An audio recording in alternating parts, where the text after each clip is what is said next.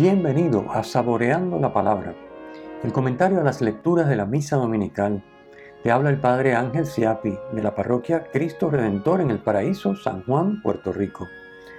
Recuerda que en la descripción están las citas bíblicas de las lecturas, el enlace al guion de la lección divina, el enlace a los apuntes del comentario y la dirección de la página web de la parroquia Cristo Redentor.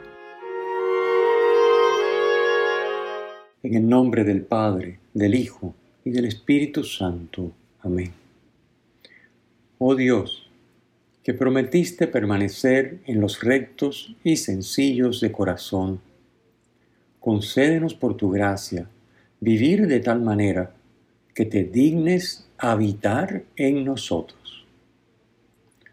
Por nuestro Señor Jesucristo, tu Hijo, que vive y reina contigo en la unidad del Espíritu Santo y es Dios, por los siglos de los siglos. Amén. Domingo sexto del tiempo ordinario, ciclo C. Hoy las lecturas nos traen un mensaje de profunda sabiduría que aplica a todos los cristianos. Que haríamos bien en meditar, rezar, tratar de pedirle luces al Espíritu Santo para que tratemos de entenderlo y luego dejar que Él nos ayude a vivir de esta manera según lo que el mensaje de, esta, de estas lecturas nos trae.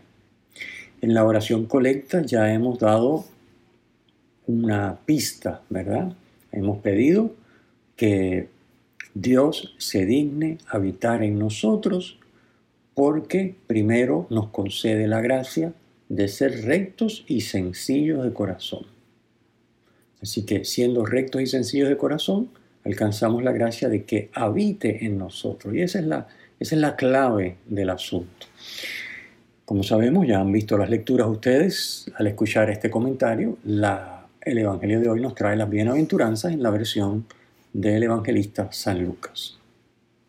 Y la primera lectura, que va siempre de la mano, nos da la clave de lectura de esa bienaventuranza. Comencemos. La primera lectura, tomada del profeta Jeremías, presenta un mensaje, presenta el mensaje a base de contraposiciones. Maldición, bendición, cardo en la estepa, árbol junto al agua, habitar en árido desierto, tener raíces junto a la corriente, confiar en el hombre, confiar en Dios. Ahí están las contraposiciones que el texto marca clarísimamente. Las palabras de este texto que hoy leemos son muy parecidas a las del Salmo 1 que también es el salmo con el que respondemos a esta primera lectura en la liturgia de este domingo. Les invito a compararlo para que vean la semejanza tan grande que hay entre los dos. ¿Qué nos dice Jeremías? Bueno, dice que quien pone en sí mismo y en los seres humanos la confianza que solo debe ponerse en Dios es maldito no producirá frutos y su destino es la muerte. Es inútil buscar un apoyo firme y permanente en los seres humanos, que por naturaleza son inestables y finitos. No podemos buscar un apoyo permanente, finito, perdón, un apoyo permanente, estable e infinito en una criatura, porque la criatura es justamente lo contrario, inestable y finita. Dice el mensaje de hoy también que, en el, porque el mensaje de Jeremías, de la lectura de hoy, está puesto primero lo negativo, maldito, y luego lo positivo, bendito. Pues dice que quien pone su confianza en Dios y la pone también en los seres humanos en la medida que lo requiere el amor a Dios y al prójimo. Ese será bendito. Producirá frutos en toda ocasión aún en tiempos difíciles, tiempos de sequía, porque la comparación es con un árbol, y vivirá para siempre. Es lo que significa su follaje siempre está verde. Versículo 8. Así que el árbol que siempre está verde, pues es signo de vida. Vivirá para siempre, su follaje siempre está verde. El hombre que pone su confianza en Dios es como un árbol cuyo follaje siempre está verde y que aún en tiempos de sequía se mantiene dando fruto y con follaje verde. Fíjense que se trata de poner la confianza en Dios, pero también hay que confiar en seres humanos. Es imposible vivir sin confiar en seres humanos. Uno tiene que confiar en el médico, uno tiene que confiar en el gobernante, uno tiene que confiar en el policía, uno tiene que confiar en sus padres, en sus hijos. Pero aquí de lo que se trata no es de no confiar en los seres humanos, que esto hay que aclararlo muy bien para no llevarse a engaño, ¿no? O sea que si yo voy a un médico, el médico me da un diagnóstico yo me pongo en sus manos para que me opere o me dé el tratamiento, eso no quiere decir que yo sea un maldito porque he puesto mi confianza en los hombres. No, no es eso. Sino que es la confianza que solo se puede poner en Dios, esa es la que no se puede poner en el prójimo ni en uno mismo, ningún ser humano. Porque entonces eso es lo que dice Jeremías, uno será maldito. Versus el que sabe poner en los seres humanos la confianza que sí corresponde a un ser humano, según lo requiere el amor a Dios y al prójimo, y pero que su confianza está realmente puesta en Dios. Es decir, yo voy al médico y me fío porque obviamente he hecho mi investigación, veo que es un profesional competente, dejo que me opere o que me dé el tratamiento, pero mi confianza está en Dios, no en el médico en última instancia, sino en Dios y estoy dispuesto a someterme a Dios y a su santa voluntad. Ese es el bendito. ¿Ok? Bueno, como dije al comienzo, la clave de lectura de las bienaventuranzas que vamos a, a leer en el Evangelio de hoy nos la da este texto de Jeremías. Solo son bienaventurados los pobres, los hambrientos, los que lloran y los odiados, si han puesto su confianza en Dios. Si viven en su voluntad y de ese modo dejan a Dios actuar en sus vidas y en su entorno a través de ellos. O sea, tener esto claro, no se es dichoso por ser pobre, en el sentido sociológico. No se es dichoso por tener hambre, el estómago vacío o carecer de lo necesario. No se es dichoso por llorar, por estar sufriendo y tener unas penas y unas angustias y, una, y, ser abusado y, eso no, o por ser odiado, eh, rechazado por los demás, perseguido. Eh, no se es dichoso por eso. Se es dichoso porque a pesar de vivir esas situaciones, el que ha puesto su confianza en Dios verá cómo Dios transforma esas situaciones en lo opuesto. Hagamos una breve pausa en este tema para hablar de la segunda lectura y luego retomamos el asunto en el Evangelio. La segunda lectura tomada a continuación de la carta a los Corintios, capítulo 15, primera carta a Corintios, capítulo 15, que ya hemos leído antes. Leímos, comenzamos la semana pasada este capítulo 15 eh, hoy leemos un poquito más, versículos 12 y 16 al 20. Eh, están tomados de esa segunda parte que, como explicamos la semana pasada, los versículos 12 al 34 tratan sobre la relación entre la resurrección de Cristo y la resurrección de los muertos. La argumentación es, la prueba de que los muertos resucitan es que Cristo ha resucitado. Si Cristo no hubiera resucitado, pues bien, los muertos no resucitan. Pero decir que los muertos no resucitan cuando Cristo murió y resucitó, pues no tiene sentido. Porque obviamente ya hay un muerto que es Cristo que ha resucitado. Como indica San Pablo, si Cristo no hubiera resucitado, no tendría valor lo que hizo ni lo que enseñó. Toda nuestra fe, nuestra confianza en Él y en su palabra, no tendría sentido. Nosotros seguiríamos con nuestros pecados, como muy bien expresa San Pablo.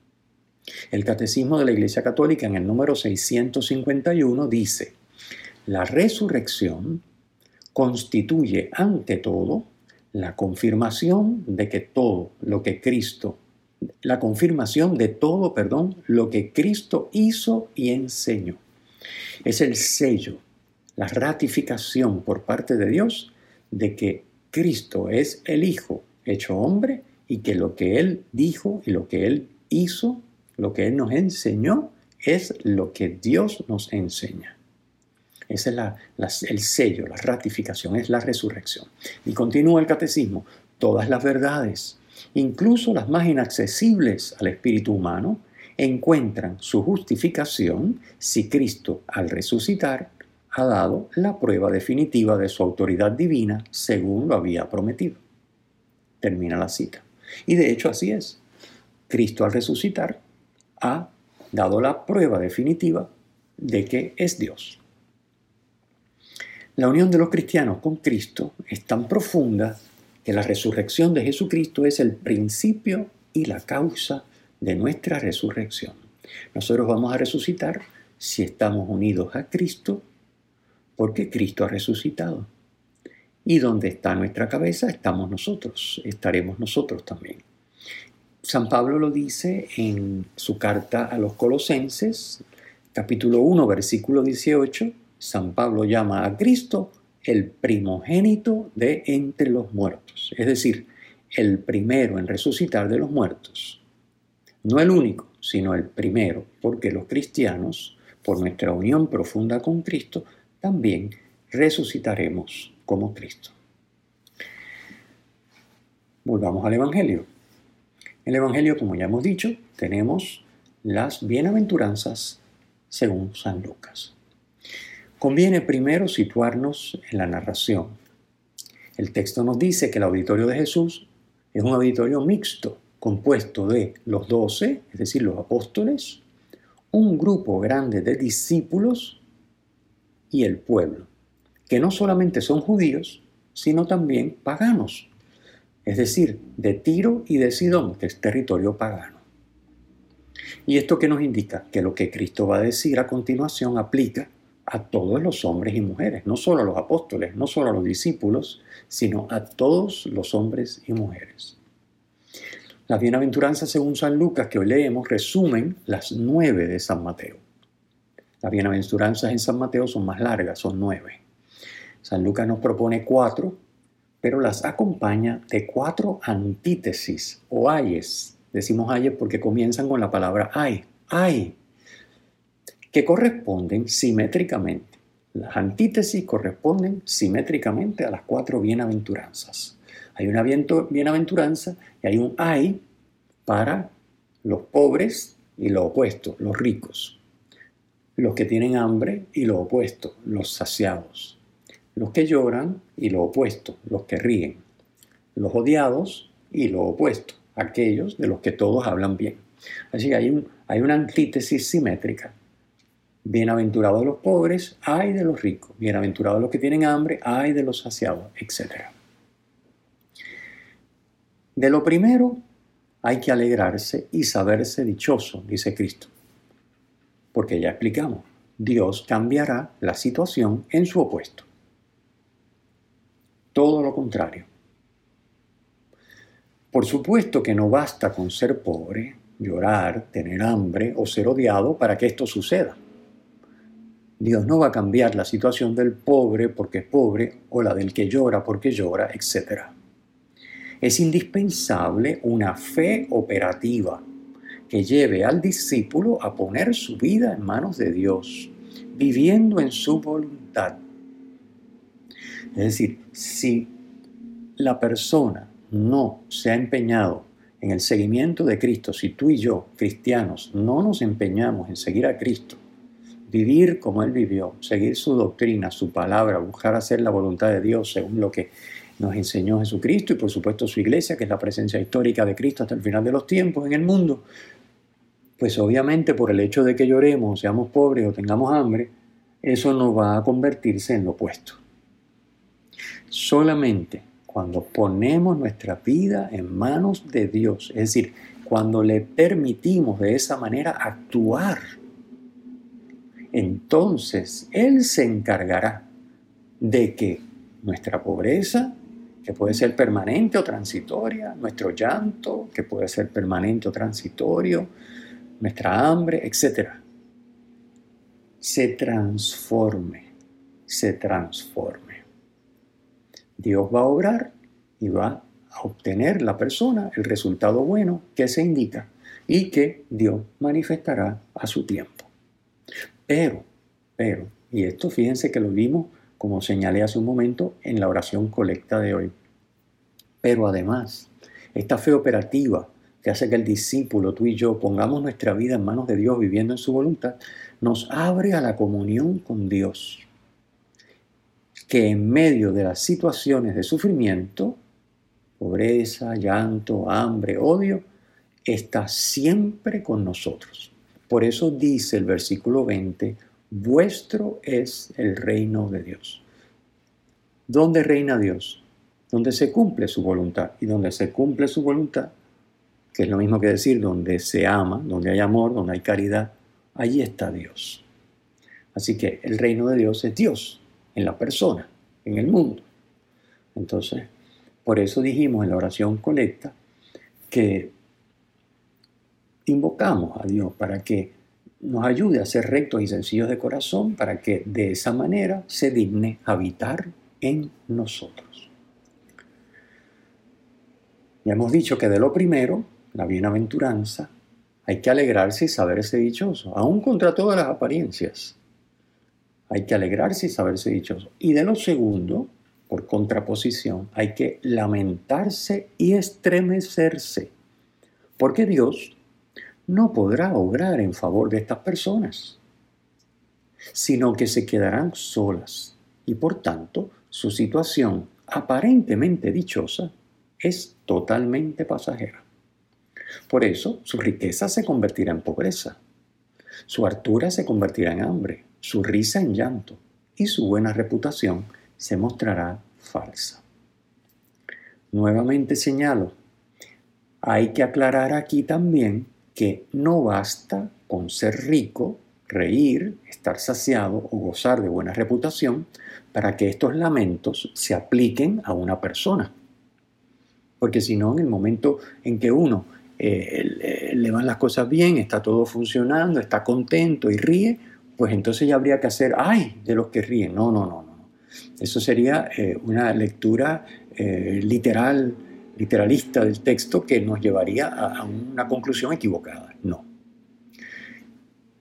En el ser rico que expresa este texto, en el reír, en el estar saciado y gozar de buena reputación, está implícito, por contraposición con la bienaventuranza, recuerden la simetría, el que estas personas ricas, que ríen, saciados, etc., viven por su cuenta apoyados en sus capacidades y recursos y no fiándose de Dios. Es decir, son ricos por su cuenta, con sus fuerzas y sus capacidades. Les va todo bien y están contentos por lo que han conseguido ellos y lo que se creen que han logrado ellos y no reconocen que es Dios el que les permite tener las cosas necesarias y estar en paz y tener gozar de una felicidad y armonía en su entorno, etcétera, etcétera. Esto es lo que hace tan desastrosa su situación actual a pesar de las apariencias. Son los malditos de los que habla Jeremías en la primera lectura de hoy, porque han puesto su confianza en los seres humanos y en las capacidades humanas, en las de ellos y en las de los demás, y no en Dios. En resumen, lo que se apoya en Dios a pesar del sufrimiento y el mal que acarree, es, a fin de cuentas, lo único por lo que vale la pena vivir, porque resultará en un bien y un gozo eterno que es obra de Dios. Lo que se apoya en el hombre, sus capacidades y recursos, a pesar del placer y de los buenos resultados que produzca a corto plazo, terminará al final en pérdida y sufrimiento. Esta es la paradoja que expresan las bienaventuranzas que hoy leemos en la versión de San Lucas. Termino recordando lo que todos conocemos. El modelo por excelencia de la persona bienaventurada es la Santísima Virgen María. María fue pobre, lloró, pasó hambre y fue perseguida. Sin embargo, no fue esto lo que la convirtió en bienaventurada, sino el que a través de toda su vida puso su total confianza en Dios, sometiéndose a su palabra. Quizás es más fácil, viendo el ejemplo de María, entender esa paradoja que presenta Jesús en las bienaventuranzas. Terminemos con la bendición. El Señor esté con ustedes y con tu espíritu la bendición de Dios Todopoderoso, Padre, Hijo y Espíritu Santo, descienda sobre ustedes y permanezca para siempre. Amén. Si te ha gustado, usa el enlace para compartirlo con tus amigos.